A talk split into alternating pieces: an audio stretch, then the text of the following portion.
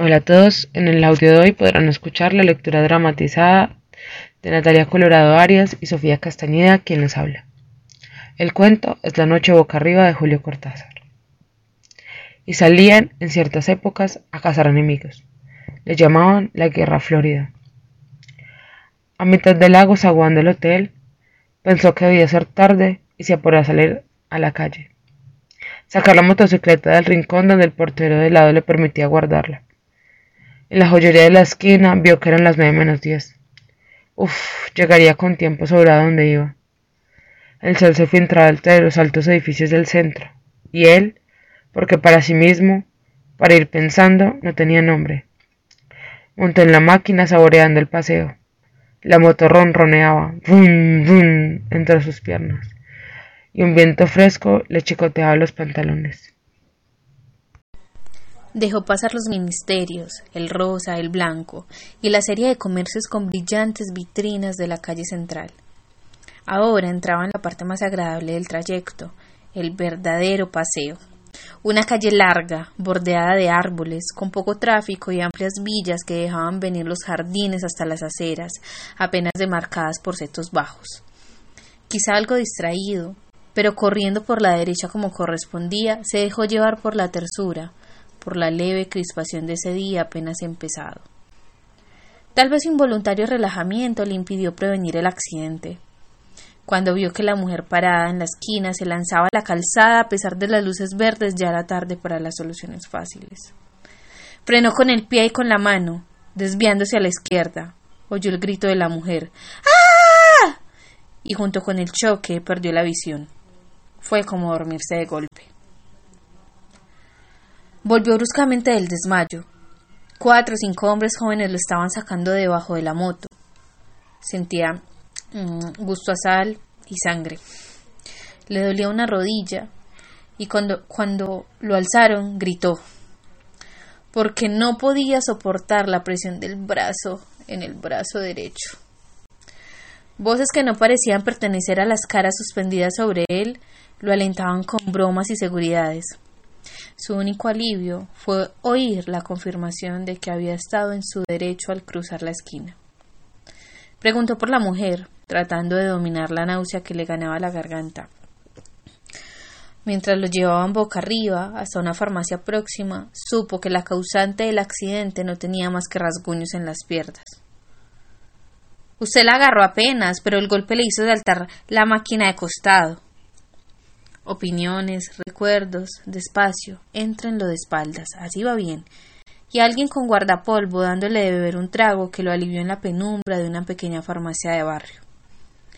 La ambulancia policial llegó a los cinco minutos y lo subieron a una camilla blanda donde pudo tenderse a gusto. Ah. Hmm. Con toda lucidez, pero sabiendo que estaba bajo los efectos de un shock terrible. Dio sus señas al policía que lo acompañaba. El brazo casi no le dolía. De una cortadura en la ceja goteaba sangre por toda la cara. Una o dos veces se lamió los labios para beberla. Se sentía bien, era un accidente, mala suerte, unas semanas quieto y nada más. El vigilante dijo que la motocicleta no parecía muy estropeada. Natural, dijo él como que me la ligue encima. Los dos rieron y el vigilante le dio la mano al llegar al hospital y le deseó buena suerte. Ya la náusea volvía poco a poco. Mientras lo llevaban en una camilla de ruedas hasta un pabellón del fondo, pasando bajo árboles llenos de pájaros, cerró los ojos y deseó estar dormido o cloroformado. Pero lo tuvieron largo rato en una pieza con olor a hospital llenando una ficha, quitándole la ropa y vistiéndolo con una camisa grisácea y dura. Le movían cuidadosamente el brazo, sin que le doliera. Las enfermeras bromeaban todo el tiempo, y si no hubiera sido por las contracciones del estómago,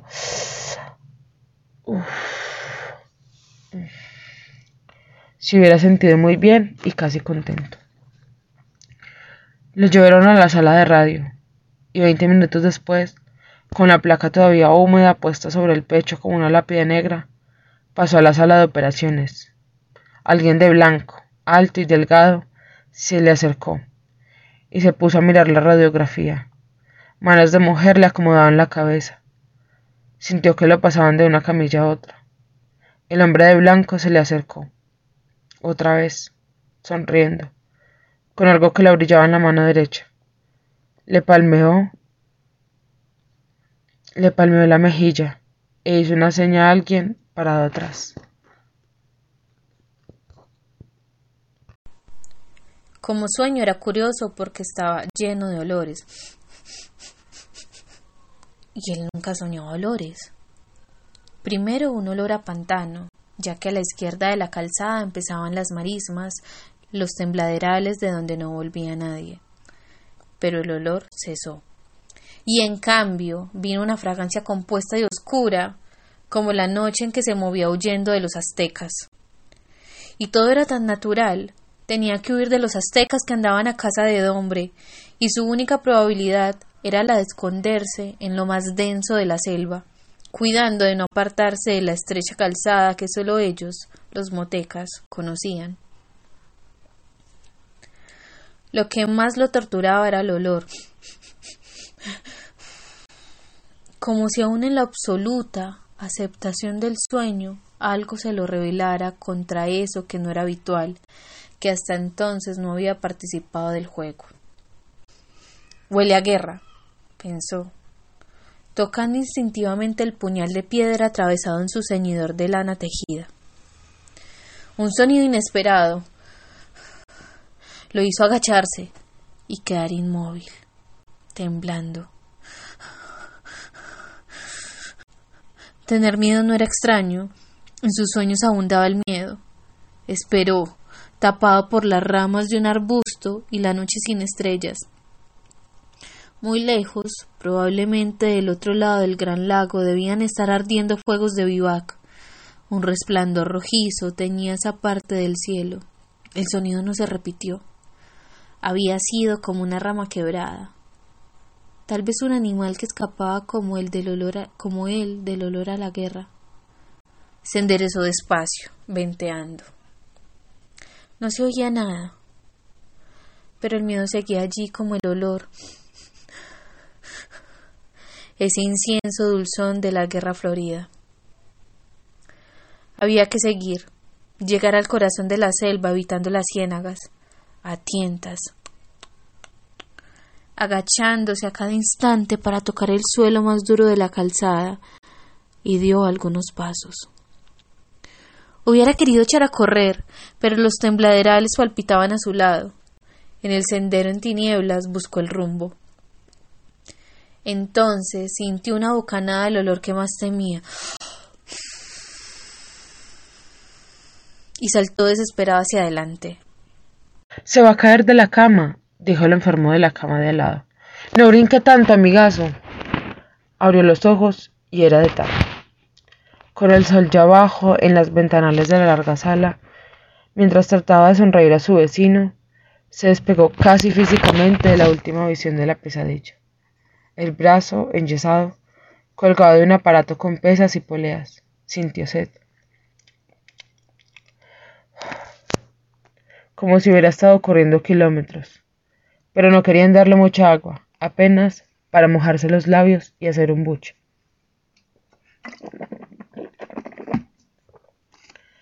La fiebre lo iba ganando despacio y hubiera podido dormirse otra vez, pero saboreaba el placer de quedarse despierto. Entornando los ojos, escuchando el diálogo de los otros enfermos, respondiendo de cuando en cuando alguna pregunta, vio llegar un carrito blanco que pusieron al lado de su cama.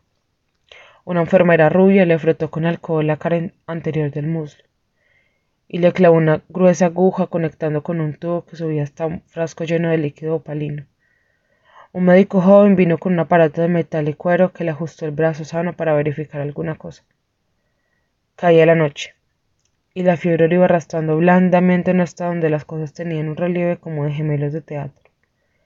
Eran reales y dulces, y a la vez ligeramente repugnantes. Como estar viendo una película aburrida, y pensar que sin embargo en la calle es peor, y quedarse. Vino una taza de maravilloso caldo de oro oliendo a puerco, a a perejil. Un trocito de pan, más precioso que todo un banquete, se fue desmigajando poco a poco. El brazo no le dolía nada, y solamente en la ceja, donde lo habían saturado, chirriaba a veces un puntazo caliente y rápido. Cuando los ventanales de enfrente vibraron a manchas de un azul oscuro, pensó que no iba a ser difícil dormirse un poco incómodo, de espaldas. Pero al pasarse la lengua por los labios, resecos y calientes, sintió el sabor del caldo y suspiró de felicidad, abandonándose.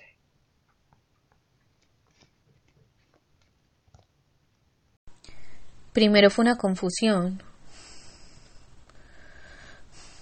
una traer hacia sí todas las sensaciones por un instante embotadas o confundidas.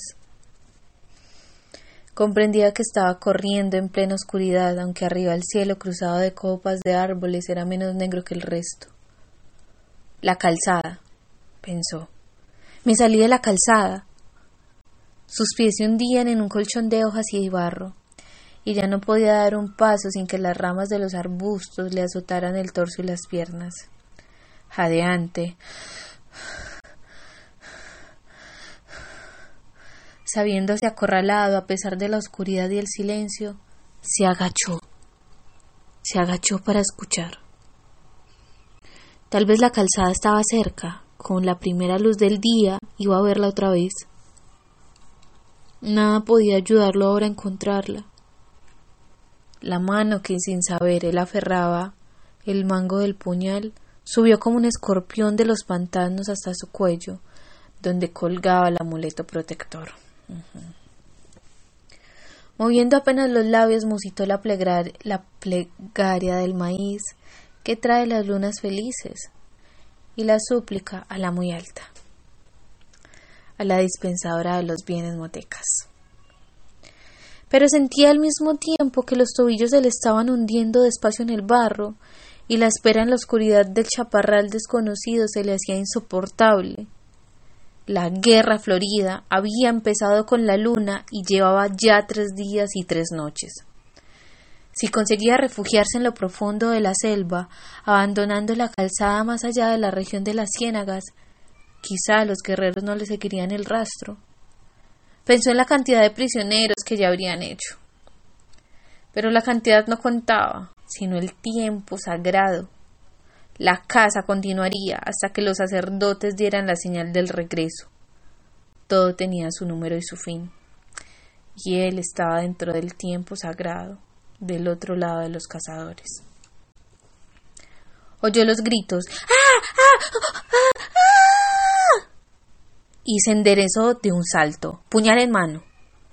Como si el cielo se incendiara en el horizonte, vio antorchas moviéndose entre las ramas muy cerca. El olor a... Ah, el olor a guerra. El olor a guerra era insoportable. Y cuando el primer enemigo le saltó al cuello, casi sintió placer en hundirle la hoja de piedra en pleno pecho. Ya lo rodeaban las luces y los gritos alegres. Alcanzó a cortar el aire una o dos veces. Y entonces una soga lo atrapó desde atrás. Es la fiebre, dijo el de la cama de. A mí me pasaba igual cuando me operé el duodeno. Tomé agua y iba a ver cómo duerme bien. Al lado de la noche donde volvía, la penumbra tibia de la sala le pareció deliciosa. Una lámpara violeta velaba en lo alto de la pared del fondo como un ojo protector.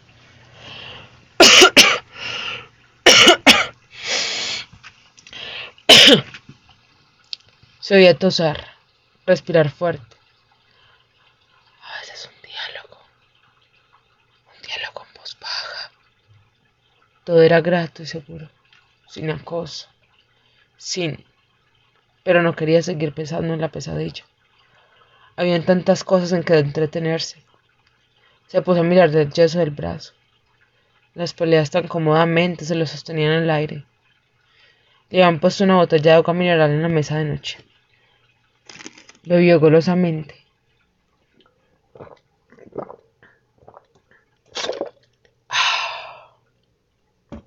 Distinguía ahora las formas de la sala. Las treinta camas, los armarios con vitrinas. Ya no debía tener tanta fiebre. Sentía fresca la cara. La ceja le dolía apenas, como un recuerdo. Se vio otra vez saliendo del hotel, sacando la moto. Quien no hubiera pensado que la cosa iba a acabar así. Trataba de fijar el momento del accidente. Y le dio rabia. Advertir que había ahí un hueco, un vacío que no alcanzaba a rellenar, entre el choque y el momento en el que había levantado del suelo. Un desmayo o lo que fuera que lo había dejado, que no lo dejaba ver. y al mismo tiempo tenía la sensación de que ese hueco, esa nada, había durado una eternidad. No, ni siquiera tiempo. Más bien como si en ese hueco él hubiera pasado a través de algo o recorrido distancias inmensas. El choque, el golpe brutal contra el pavimento.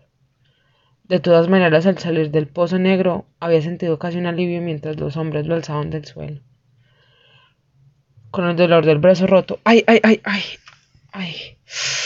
¡Au! La sangre de la ceja partida. La contusión en la rodilla. Con todo eso, un alivio al volver al día y sentirse sostenido y auxiliado. Y era raro. Le preguntaría alguna vez al médico de la oficina. Ahora volví a ganarle el sueño, a tirarlo despacio hacia abajo. La almohada era tan blanda y en su garganta fiebrada la frescura del agua mineral, que se podía descansar de veras, sin las malditas pesadillas. La luz, violeta de la lámpara en lo alto se había apagado poco a poco.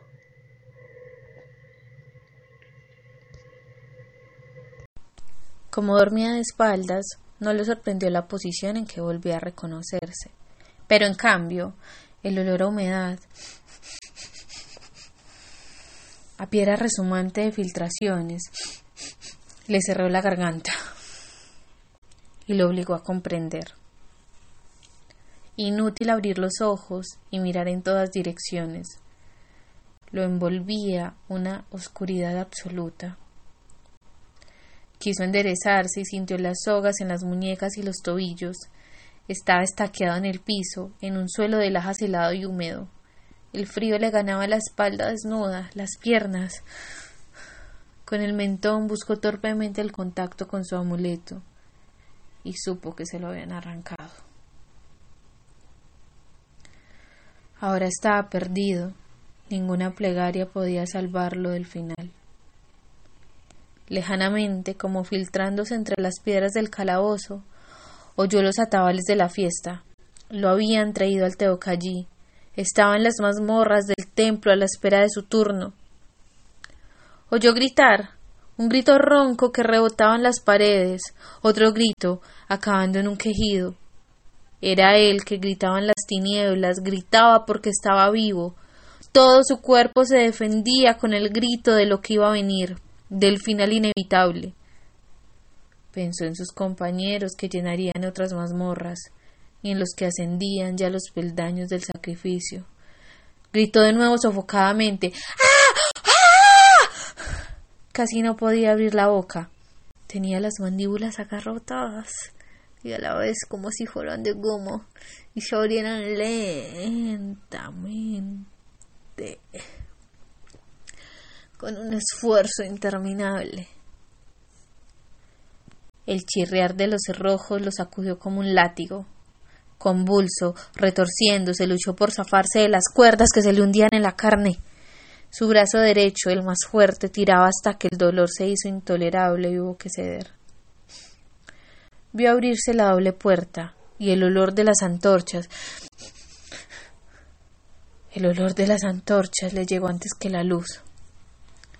Apenas ceñidos con el taparrabos de la ceremonia, Los acólitos de los sacerdotes se le acercaron mirándolo con desprecio. Las luces se reflejaban en los torsos sudados, en el pelo negro lleno de plumas. Se dieron las sogas y en su lugar lo aferraron manos calientes, duras como el bronce. Se sintió alzado, siempre boca arriba, tironeado por los cuatro acólitos que lo llevaban por el pasadizo. Los portadores de antorchas iban adelante, alumbrando vagamente el corredor de paredes mojadas y de techo tan bajo que los acólitos debían agachar la cabeza. Ahora lo llevaban, lo llevaban. Era el final. Boca arriba, a un metro del techo de roca viva que por momentos iluminaba con el reflejo de antorcha. Cuando en vez del techo nacieran las estrellas y se alzara ante él la escalinata incendiada de gritos y danzas, sería el fin. El pasadizo no acababa nunca, pero ya iba a acabar. De repente, olería el aire libre lleno de estrellas, pero todavía no. Andaban llevándolo sin fin en la penumbra roja, tironeándolo brutalmente. Y él no quería. Pero ¿cómo impedirlo si le habían arrancado el amuleto, que era su verdadero corazón? el centro de la vida. Salió de un brinco de la noche del hospital.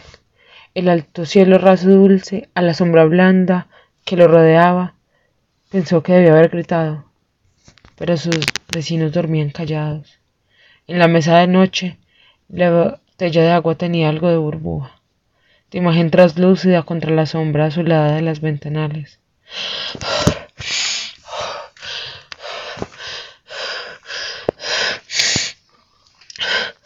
jadeó buscando el aliento de los pulmones, el olvido de esas imágenes que seguían pegadas a sus párpados.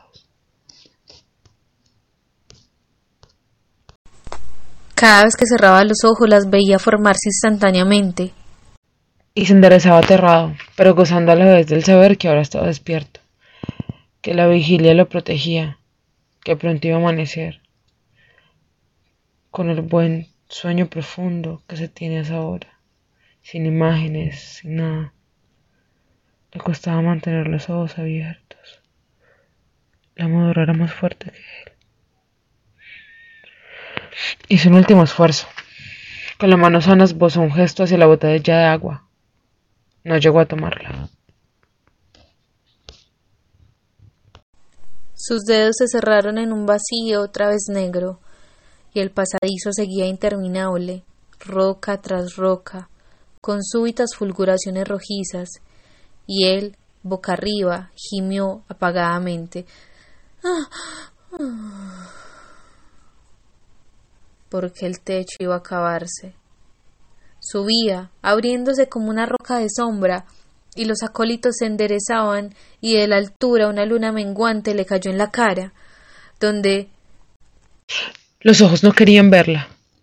Desesperadamente se cerraban y se abrían buscando paso al otro lado, descubriendo de nuevo el cielo raso protector de la sala. Y cada vez que se abrían era la noche y la luna mientras lo subían por la escalinata, ahora con la cabeza colgando hacia abajo. Y en lo alto estaban las hogueras, las rojas columnas de rojo perfumado, y de golpe vio la piedra roja, brillante de sangre que chorreaba y el vaivén de los pies del sacrificado que arrastraban para tirarlo rodando por las escalinatas del norte. Con una última esperanza apretó los párpados.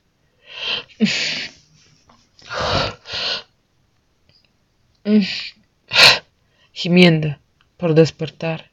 Durante un segundo creyó que lo lograría, porque estaba otra vez inmóvil en la cama, a salvo de balanceo, cabeza abajo.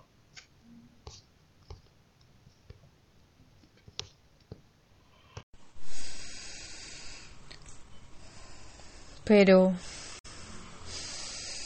olía muerte. Cuando abrió los ojos vio la figura ensangrentada del sacrificador que venía hacia él con el cuchillo de piedra en la mano. Alcanzó a cerrar otra vez los párpados, aunque ahora sabía que no iba a despertarse, que estaba despierto, que el sueño maravilloso había sido el otro, absurdo como todos los sueños. Un sueño, un sueño en el que había hundado por extrañas avenidas de una ciudad asombrosa, con luces verdes y rojas que ardían sin llama ni humo, con un enorme insecto de metal que zumbaba bajo sus piernas. En la mentira infinita de ese sueño también lo había alzado del suelo. También alguien se le había acercado con un cuchillo en la mano. A él, tendido boca arriba. A él, boca arriba, con los ojos cerrados entre las hogueras. Fin.